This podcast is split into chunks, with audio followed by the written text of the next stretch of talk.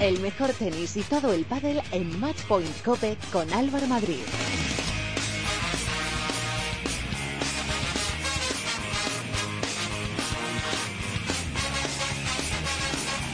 Hola, ¿qué tal? ¿Cómo estáis? Bienvenidos a vuestro programa especializado en tenis y en pádel de cope.es. Bienvenidos al capítulo 71 de Matchpoint Cope.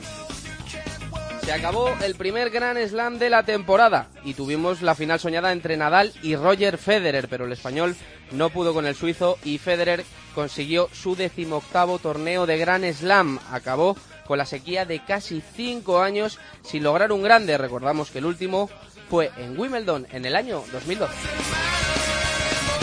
La final fue un auténtico partidazo de más de cuatro horas de duración y que vieron más de dos millones de personas en España por televisión. Por supuesto, contamos la final en tiempo de juego y así sonó la victoria de Roger Federer narrada por Ángel García. Roger Federer, qué grande eres maestro, felicidades. A sus 35 años gana el decimoctavo Gran Slam. A hombros, a hombros te volvemos a sacar, don Rafael Nadal Parera porque tres años después has vuelto a la final de un Grand Slam, has perdido con el mejor tenista de la historia, se la devolverás en Roland Garros. Señores, acabamos de ver historia del tenis, se va a los 18 Grand Slam. Entre lágrimas, como hace ocho años en la misma pista, Roger Federer, pero siempre, ad eternum, para siempre, y contigo estaremos, don Rafael Nadal Parera. Espectacular, pone la piel de gallina. El partido, por supuesto, se fue a los cinco sets. El primero se lo llevó Federer por 6-4. El segundo fue para Rafa, 6-3. La tercera manga la ganó el suizo por 6-1. La cuarta para el español por 6-3. Y el quinto y definitivo cayó en las manos de Federer también por 6-3. En el cuadro femenino también hubo una final histórica entre las hermanas Williams y se la acabó llevando Serena, que sigue rompiendo récords y consigue su trofeo de Grand Slam número 23, además de recuperar el número 1 del ranking WTA. Fuera del abierto de Australia esta semana es Copa semana de Copa Davis. Nos enfrentamos a Croacia y esta misma mañana hemos amanecido con la noticia de que Rafa Nadal se cae de la convocatoria para descansar y que le sustituye Feliciano López. Bueno, antes de ponernos a analizar el pedazo de abierto de Australia que hemos tenido estas dos semanas, vamos a repasar y a escuchar a los protagonistas de la final con Edu Salán.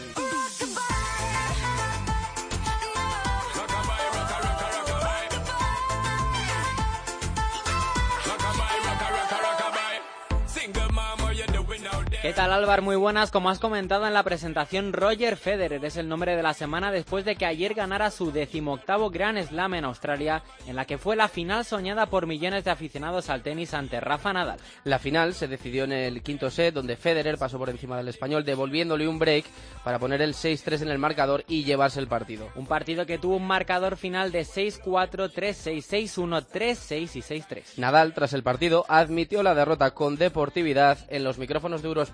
Bueno, evidentemente pues eh, me hubiera gustado más ganar, pero al final solo gana uno, ¿no? Y hoy pues no, me ha tocado a mí. Al final, otras veces, otras muchas veces me ha tocado a mí, esta vez le, ha tocado a él y lo que puedo hacer es felicitarle porque creo que, que ha jugado de manera muy agresiva, de manera brillante por, por muchos momentos del partido. al final pues eh, pudo haber ganado cualquiera, pero sí que quizás lo ha merecido un poquito más que yo. Viendo el desarrollo del torneo que hizo Rafa, las sensaciones son mejores de lo que se esperaba antes de este Open de Australia. ¿Cuál es la valoración global del torneo? Contesta Rafa Nadal. Me voy a casa con una gran satisfacción personal de, de saber que he trabajado mucho y bien y aparte pues eh, he competido también mucho y bien. O sea que muy feliz por, por cómo han ido las cosas. Ojalá hubiera terminado de otra manera, pero bueno. Mmm, te soy sincero y no estoy ni tan siquiera triste, ¿no? Porque sé lo difícil que es llegar donde, donde he llegado y más viniendo de donde venía. O sea que muy contento por, por todo y, bueno, hoy he jugado contra un jugador que es eh, especial, que, que ha sido capaz de jugar de una manera que, ha sido complicado de contrarrestar. Felicitarle y, y, yo seguir trabajando para, para los torneos que vengan. De cara al futuro, desde el cuerpo técnico de Rafa también son optimistas y creen que podrá levantar algún trofeo durante la temporada. Rafa es optimista, pero solo quiere pensar en el presente. Nunca se sabe lo que puede pasar en el futuro, ¿no? Al final, eh, eh, el deporte es el aquí y el ahora. Lo que pueda pasar o lo que no pueda pasar no se sabe. Ahora bien, eh, aplicando la lógica que normalmente funciona, si no hay contratiempos, que, que a veces los hay, desgraciadamente, pues soy consciente que estoy jugando a un nivel alto, que, que, estoy compitiendo bien y normalmente cuando eso ocurre, pues lo normal es seguir haciéndolo, ¿no? Y en eso voy a trabajar y a intentar para, para intentar tener éxito los torneos que vengan.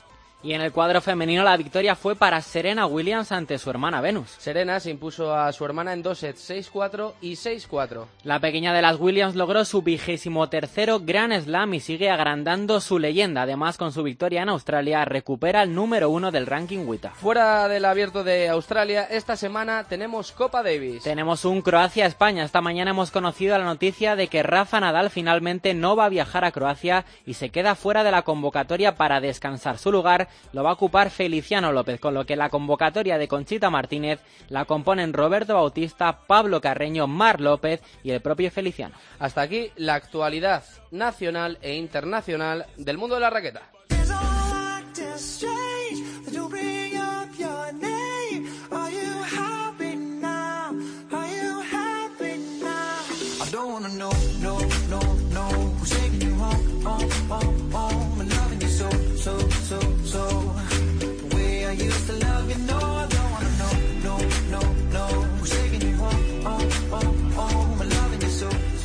Bueno, pues abrimos el tiempo de opinión del capítulo 71. Tengo aquí a mi lado al experto en tenis de la cadena COPE, Ángel García. Hola, Angelito. Muy buenas. Y también nos escucha Enrique Yunta, responsable de la información de tenis de ABC. Hola, Quique. Hola, hola. Bueno, lo primero, eh, me gustaría que me hicieseis una, una, valoración general de que lo que fue uno de los partidos más esperados de, de los últimos años, de esa final de ayer entre Roger y Rafa. Angelito. Bueno, yo creo que no decepcionó, que normalmente cuando están tantas expectativas puestas en una final, pues el nivel de juego no es, no es tan bueno. Eh, creo que los dos por momentos jugaron muy bien. Creo que los dos también tuvieron momentos de flaqueza mental eh, Federer, de flaqueza física Rafa.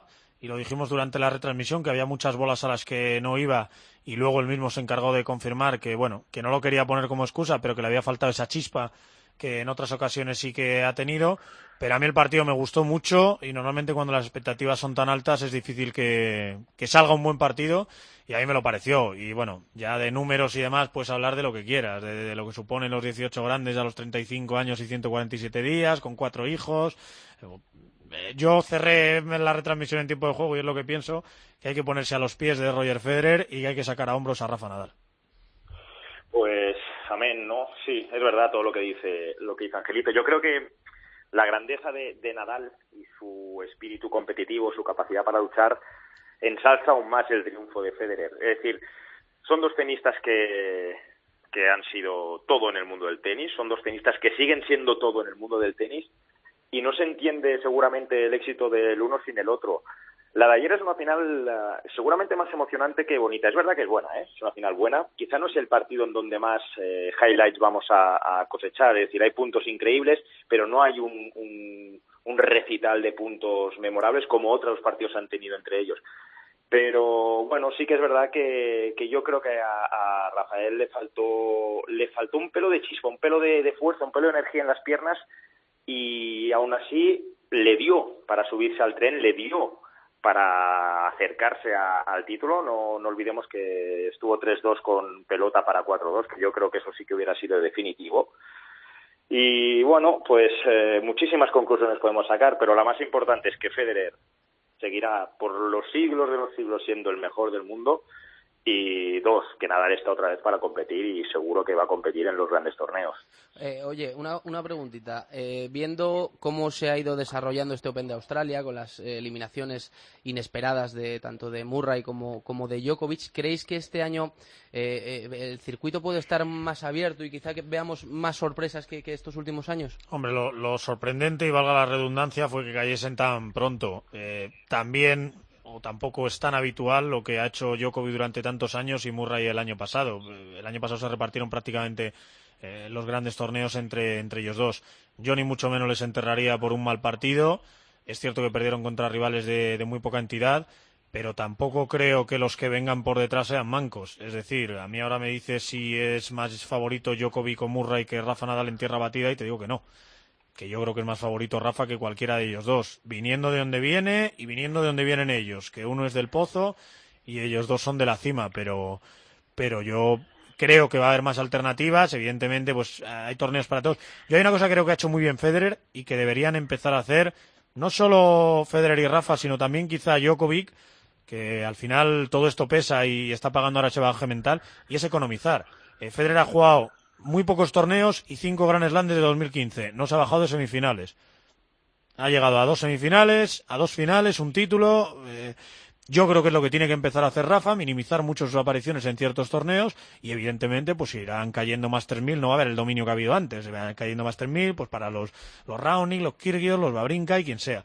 Pero si me dices ahora mismo que si veo ganando un grande a cualquiera de estos tenistas por delante de Federer, Nadal, ahora que están de vuelta, eh, Djokovic y Murray, yo a día de hoy creo que los cuatro van a ser otra vez para ellos. Sí, yo creo que mm, lo llamativo de Djokovic y Murray al margen de perder, de perder pronto, sobre todo con quién pierde. Porque efectivamente hay tenistas muy buenos en este circuito. Pero Djokovic pierde con Istomin, uh, Murray pierde con, con Edverev, el supuestamente menos bueno de los Edverev. Con lo cual, ahí sí que hay un factor sorpresa con el que seguramente no contábamos, porque sí que te puedes imaginar que Murray pueda perder contra el propio Alexander Zverev y no con, con Misha. O sea, que, que tenistas hay. De todos modos, eh, yo creo, y quizá es demasiado aventurado, pero yo creo que, que Djokovic y Murray van a seguir arriba, van a seguir arriba hasta el punto de que les veo como claros candidatos a acabar el año como uno y dos y que van a seguir dominando en los grandes torneos. Se los han comido todos en, en los dos últimos años y es verdad lo que dice Ángel, no es normal, no es normal porque el dominio ha sido aplastante, pero es que a la hora de competir son los mejores.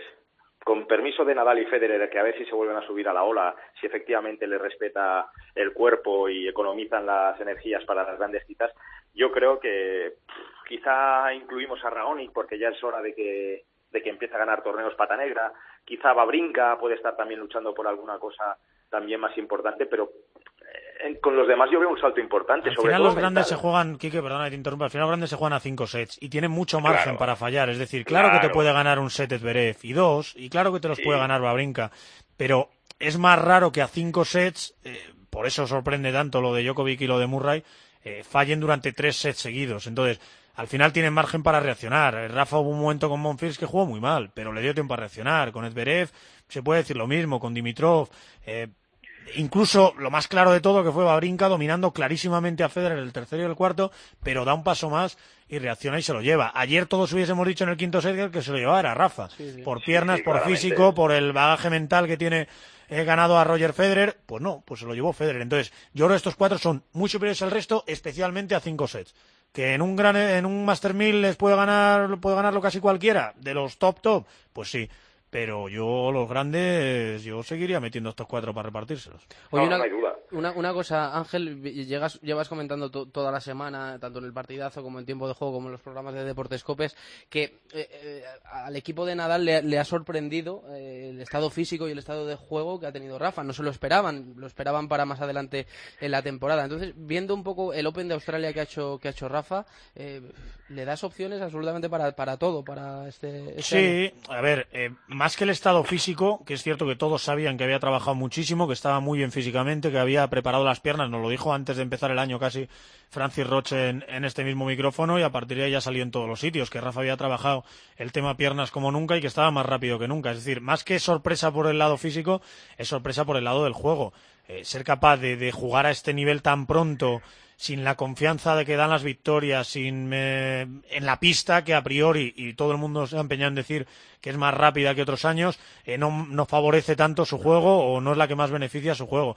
Entonces que tan pronto sea capaz de hacer un resultado tan bueno, eh, vamos, ya te digo que no se lo esperaba nadie y no hay más que oír a, a cualquier persona de su equipo, a Tony, a Charlie, a él mismo, eh, diciendo que no se esperaban estar en esa final.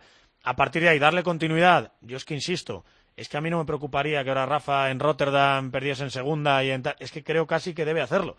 O sea, a lo que no vale ahora y a lo que no tienen que aspirar, y lo dijo ayer Correcha muy bien en el partidazo, eh, Federer y Rafa es a ser número uno. Creo que no deberían aspirar a eso, porque el cuerpo ya no les da para ganar todos los torneos que ganan Murray o, o Djokovic, porque tienen más años y sobre todo muchos más kilómetros en las piernas. Entonces vamos a ser inteligentes y vamos a ir a por lo gordo. Dijo ayer Rafa, oye, todos los torneos son importantes, ya lo sabemos, pero aquí los que mandan al final son los cuatro grandes. Entonces, que para llegar a esos cuatro grandes a ganarlos tienes que estar bien en los previos, sí, pero tampoco que sean un quemar kilómetros, quemar gasolina y llegues a los grandes pasado de, forma. Yo creo que lo que ha hecho Nadal ha sido acortar un poco los platos. Él, él pensó a medio, a medio plazo, ¿no? Y habló de marzo como quizá el mes en donde le podíamos juzgar un poco y ver realmente su evolución. Y yo creo que muy pocos por mucho que sea Nadal, muy pocos le dábamos como finalista en Australia, sobre todo efectivamente teniendo en cuenta que Djokovic y Murray supuestamente estaban un peldaño por encima y que tenía alguna que otra trampa por el camino. Sin embargo, con el calendario en mano, pues eh, de entrada yo creo que ya ha reducido un poco lo que es el año anterior, porque de entrada ya no va a hacer gira antes de Wimbledon, eh, no va a hacer algún torneo de hierba, o al menos no está en. No, no, sí, sí, tal cual. No hace eso, ni hace la gira suramericana de tierra, que prefiere seguir, darle continuidad a la pista dura para no cambiar de superficie hasta que lleguen ya los Master 1000 de, de tierra y Barcelona y demás. Claro, y antes, ¿por qué hizo la gira sudamericana? Pues porque necesitaba confianza, era su superficie, eran torneos que nadie se me enfade, pero eran torneos de menor categoría, en donde el cuadro era bastante más sencillo que... Llegó a la final en Buenos Aires y ganó Sao Paulo sin jugar prácticamente a nada, el mismo te lo Claro, jugaba, o sea, ganaba con el apellido, con, con lo que significaba ser Rafa en tierra, ¿no? Bueno, tú ves el calendario y dices, está bien planificada seguramente la temporada con vistas a la tierra, porque ahora va a tener Rotterdam, tendrá Acapulco, Indian Wells, Miami, yo creo, y, y, y luego ya empieza la gira la gira por, por la tierra, que eso sí que lo tiene que jugar todo porque es donde, donde mejor se expresa. Y luego a ver qué pasa. A ver qué pasa después de Roland Garros y Wimbledon. Mm, pues el año pasado al final efectivamente estuvo condicionado por la lesión de, de muñeca, pero, pero es que acabó 2016 a mitad de octubre, pero realmente lo que hizo fue empezar 2017 porque él también entiende que, necesita dosificar y que ya no es lo de antes. Tiene 30 años, es muy joven, pero es que lleva muchos kilómetros en las piernas y yo creo que ahí sí que tiene que, que como dice Ángel, eh, racionalizar un poco los esfuerzos, ver realmente lo que importa y lo que no, no obsesionarse nada con el número uno y competir va a competir porque es un depredador de eso. Claro, pero que se fije en Federer. Federer tiene 35 años y, y 147 días y ha ganado un grande. ¿Cómo lo ha hecho? Borrándose el año pasado de, de Roland Garros. En cuanto tuvo la más mínima molestia, estiró hasta Wimbledon, que sabe que era el grande a priori, donde más opciones tenía de, repetir, aunque haya ganado Australia, y ala, a pensar en la siguiente temporada, a prepararme y a, y hacer una buena pretemporada. Y, Federer, los torneos que ha jugado últimamente, ¿cuántos Miami se ha borrado? ¿Cuántos...? No, y, ahora mismo, ¿qué, va a hacer Federer después de Australia? Pues se va a hacer un mes de, descanso, de recuperar, yo creo que hasta Dubái no va a jugar, y bueno, pues pues eh, efectivamente es que tienen tienen mucho mucha tralla, ¿eh? son 35 años para uno, son 30 para otro, pero la exigencia ha sido distinta porque porque el físico de Nadal le ha obligado a apretar muchísimo más. Bueno, pues sí, hay que hay que pensar un poco más en lo que en las señales que manda el cuerpo que no en la en la ambición que podían tener cuando eran chavales por todos los torneos. Un apunte de las chicas que bueno, qué decir de Serena, ¿no? que ha conseguido su, su torneo de Gran Slam número 23, pero me gustaría hablar un poco de, de, de Garbiñe, de esa derrota con con Coco Van de Wey que a priori eh, debería haber pasado por encima Garbiñe de la americana y no fue así. Y otra derrota en otro grande de Garbiñe Muguruza, lo que comentamos siempre, ¿no, Ángel? Muy irregular. Sí, pero es cierto que a mí me dejó sensaciones positivas en algunos partidos. A mí me gustó ver a Garbiñe pelear en las primeras rondas, aún tocada de, a nivel físico de, de, la pierna y demás. Y me gustó verla pelear y ganar partidos entre sets disputados y sin jugar tan bien como, como juega en otras ocasiones. Ahora bien, que te gane Coco Van de Wey, y lo dijimos en el partidazo y no todo el mundo estuvo de acuerdo, 6-4, eh, 6-0, te meta un rosco, te eche de un gran slam, siendo tú quien eres, eh, habiendo el año pasado ganando, ganado lo que has ganado o en el año anterior llegado a la final de Wimbledon, y que tu autocrítica sea lo he hecho todo bien y, y es que ella juega muy bien, ya sabemos que ella juega muy bien, pero vamos a pensar qué podías haber hecho tú mejor para, para intentar que por lo menos el resultado no fuese tan, tan abultado. Eh, yo ya te digo, veo como siempre con Garbiñe eh, muchos claros, porque talento le sobra, porque esta vez sí que ha peleado por ganar partidos a tres sets, pero también algunos oscuros que hay que ir disipando cuando, cuando se pueda. Y uno de ellos es la autocrítica. Mira, para mí, eh, lo ha quitado Angelito, lo peor de, de Muguruza en Australia fue la rueda de prensa en la derrota. Estoy de acuerdo. Todas las anteriores, todas las anteriores fueron buenas. Y todo el mensaje que transmitió fue muy bueno. Fue un mensaje mucho más maduro, mucho más serio, mucho más sensato, sudó, remó, trabajó, eh, aterrizó con, con, cierta molestia. venía a hacer un buen torneo antes en el que se había retirado también eh, un poco pues pues pues con, con, problemas físicos pero aún así mejoró su tope de Australia llegando a cuartos claro ves que se te, se te planteó un cuadro vamos a decir eh, duro porque Coco es una buena jugadora pero no es Kerber no es Kerber que es lo que le podía haber tocado tocaba, que le tocaba en ese viaje por ese cuadro le tocaba a Kerber hombre pierdes de ese modo uf, dices bueno pues oye, eh, se me ha escapado una oportunidad.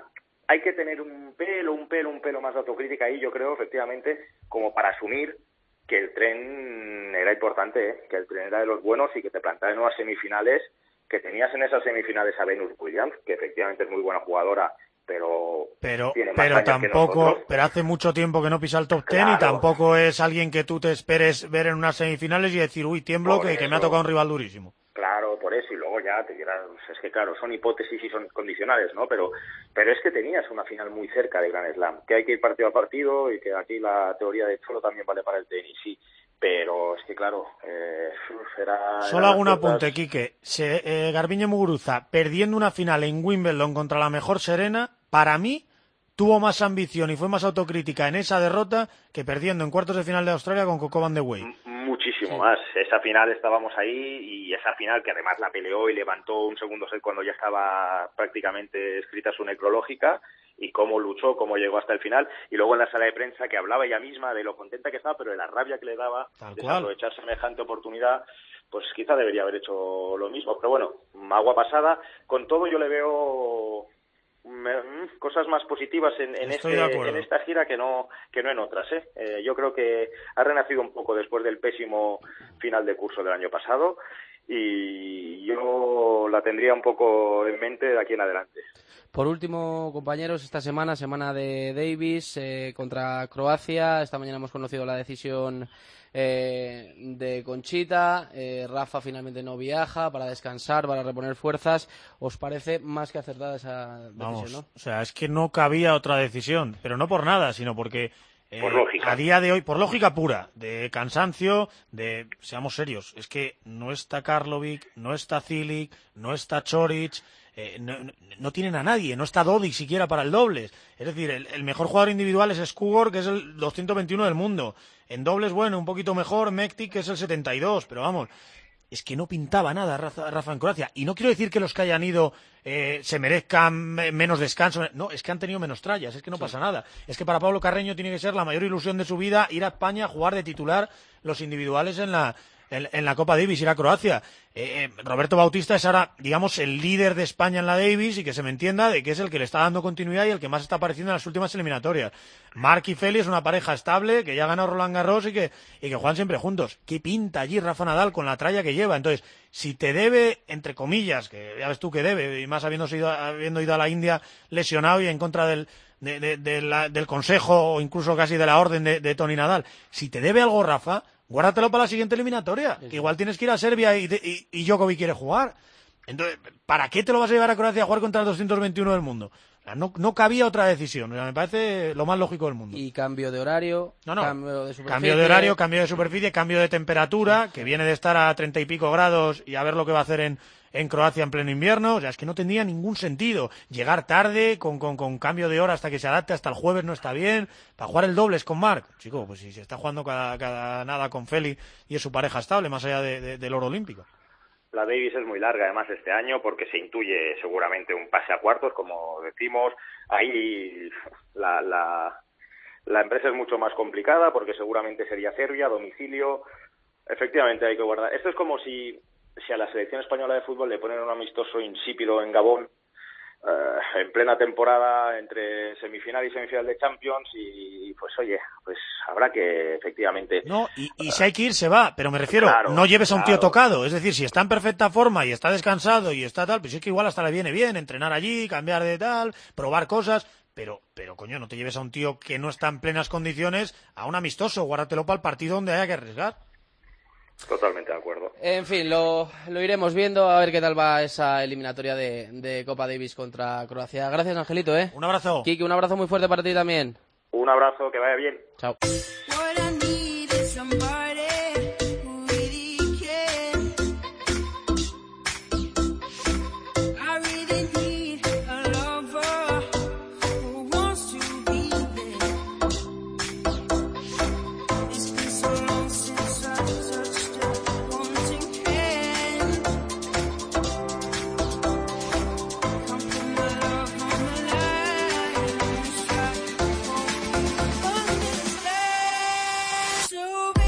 Esta final del Open de Australia ha sido otro capítulo más en la rivalidad más grande que ha dado hasta la fecha el tenis. Edu Salán. En concreto, Álvaro, el capítulo número 9 si hablamos de finales de Grand Slam. Y vamos a repasar estos duelos comenzando por 2006, año en el que la tierra batida de Roland Garros iniciaba la gran rivalidad.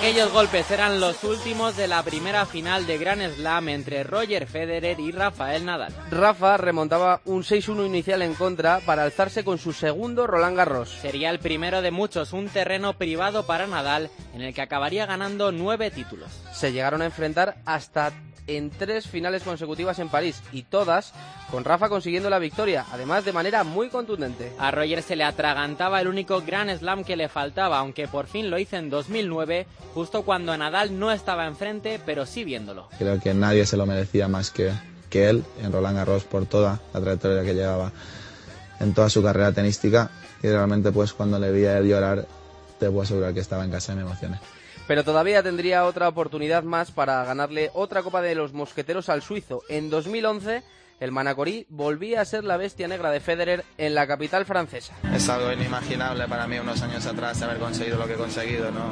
muy feliz por todo, muy agradecido a todas las personas que, que me apoyan, todas las personas que me han ayudado en mi carrera para, para poder estar a día de aquí y agradecido a la vida porque creo que soy un, un súper afortunado por vivir todo lo que, lo que he vivido hasta el día de hoy. Inimaginables fueron también los choques que se vieron en la hierba londinense. El duelo a Nadal-Federer se convirtió en leyenda en Wimbledon.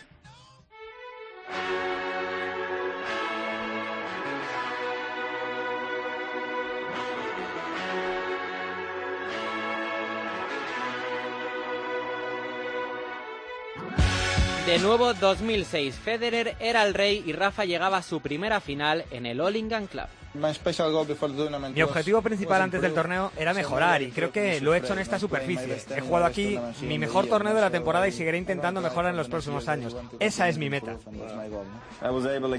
He sido capaz de jugar otra vez bien en la final y especialmente ante Rafa, con el que siempre he tenido dificultades. Lo importante es mantener la motivación y no frustrarse por perder. Estaba muy entusiasmado en París, pero tenía que levantarme, decirme, vale, me ha ganado, pero estuve muy cerca. Una frustración que, pese a la victoria, iría creciendo cada verano. Al año siguiente, Rafa le forzaría un quinto set, pero el suizo conseguiría su quinto Wimbledon consecutivo en la que se calificaba como la final más difícil que había jugado nunca. Sin ninguna duda, nunca había jugado una final de cinco sets en un Grand Slam. Esta era mi primera vez y contra Rafa siempre es muy duro por su gran físico. Con Roger ahora mismo aquí es imposible. Él tiene 11 grandes y yo 3, pero soy joven y trato de mejorar cada día. Y vaya que si mejoró en 2008, el español triunfó en la mejor final de la historia del tenis.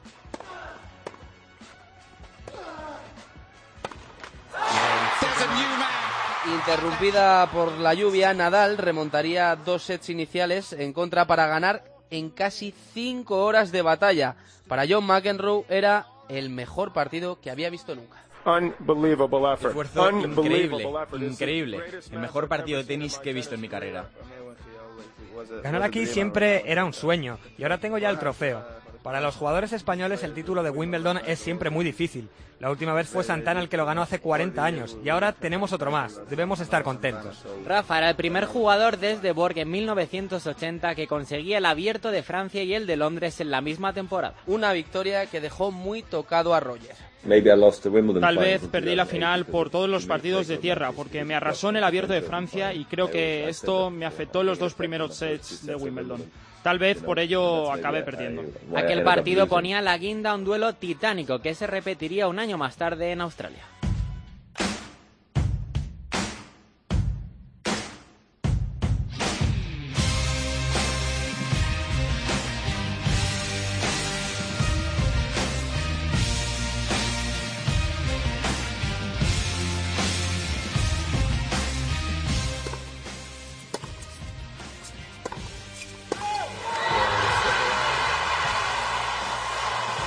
De nuevo dominaba al suizo en una de sus superficies preferidas. En una final a cinco sets, Roger no pudo contener la emoción tras la derrota. Gracias por el apoyo, sois increíbles. Luego lo intento. Uh, no puedo.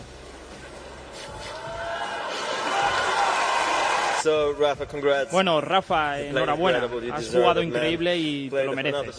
Has jugado otra final fantástica. Te deseo lo mejor. Roger, lo siento por lo de hoy. Sé cómo te sientes y realmente es duro. Recuerda que eres un gran campeón, uno de los mejores de la historia y seguro que vas a subir de los 14 Grand Slam. Y aquellas serían las últimas palabras entre los dos en una final de Grand Slam hasta la de este pasado fin de semana. Los seis años de diferencia, de repente, pasaron al olvido. La realidad nos devolvía a los dos grandes mitos del tenis. Para mí es un privilegio y algo muy especial para los dos estar en una final de Grand Slam. Rafa es el mayor reto. Soy su fan número uno. Su juego es tremendo. Fui a inaugurar su academia en Mallorca hace unos meses y le dije, oye, podríamos organizar algún partido benéfico. Yo estaba cojo, él con la lesión de muñeca, Solo podíamos jugar con los juniors. Era lo máximo que podíamos hacer. Aquellas batallas harían crecer una relación que superaba el plano deportivo. Dos grandes leyendas que se respetaban dentro y sobre todo fuera de la pista.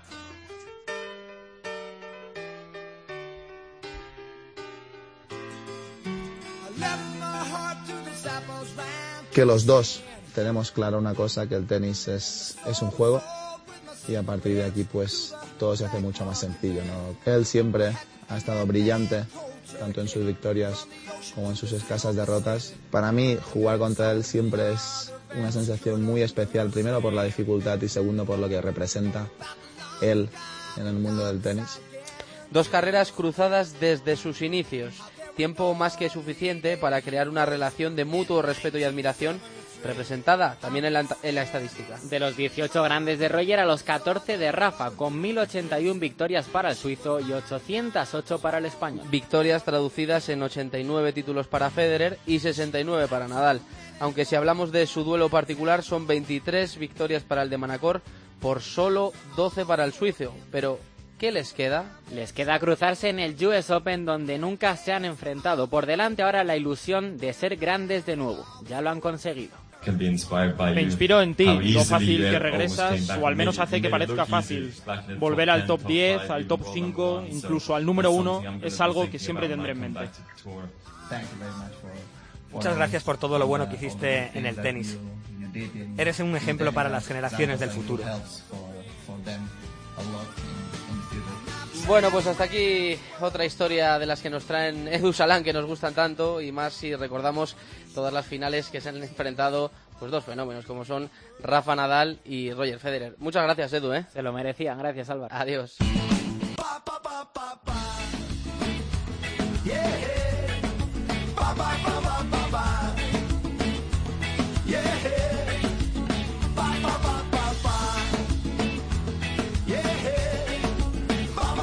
Contacta con nosotros. Estamos en Twitter en arroba matchpointcope y en Facebook nos puedes encontrar en nuestro muro oficial facebook.com barra matchpointcope. Cuando la cosa se pone espantosa. Sintonía de redes sociales y eso significa que opináis vosotros, los oyentes.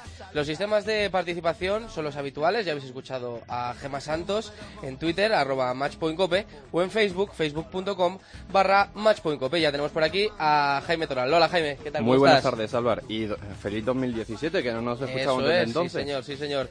¿Cómo hemos disfrutado del Open de Australia, eh? Esta semana. Mucho, de hecho, vamos. muchísimo. y de un gran Rafa Nadal, de Eso es, eso es. Venga, comenzamos por lo que decían nuestros seguidores sobre Rafa y sobre ese abierto de Australia.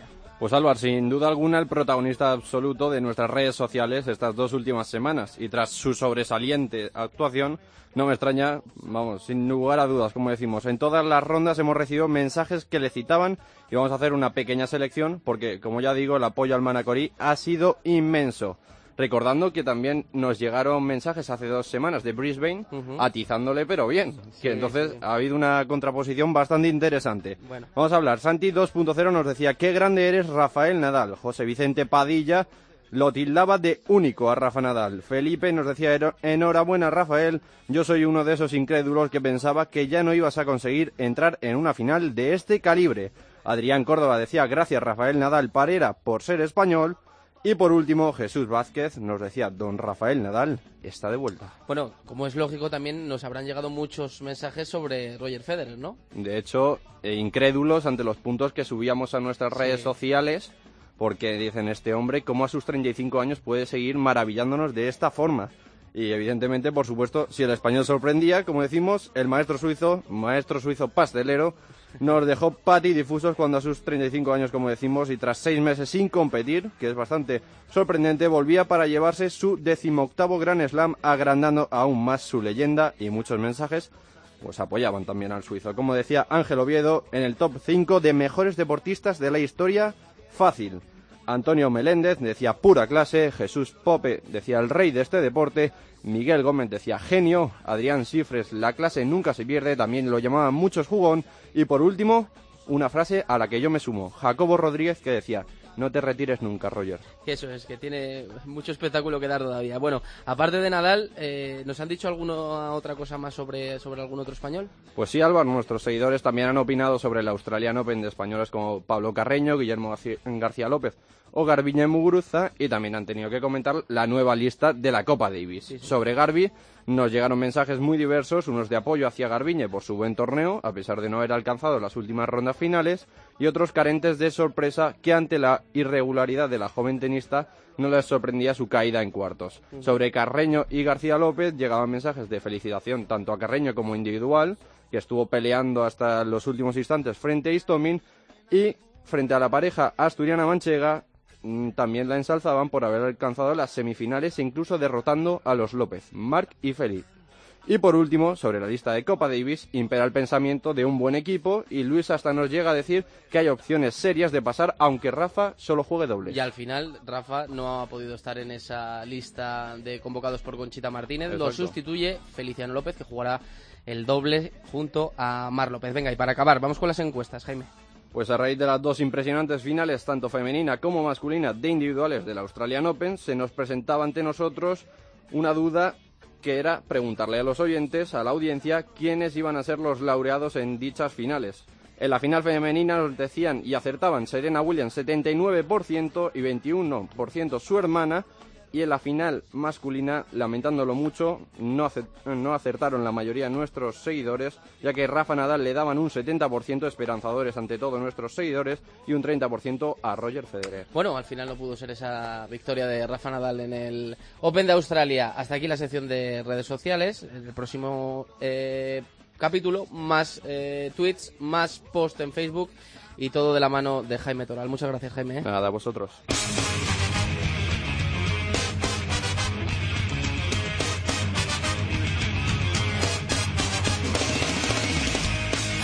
Hasta aquí ha llegado este capítulo 71 de Match Point Cope. En la técnica han estado José Antonio Hernández y Víctor Catalina, que los vuelvo locos, pero les quiero mucho. Y nada, nosotros volvemos en el próximo capítulo. Que tengan buena semana. Adiós.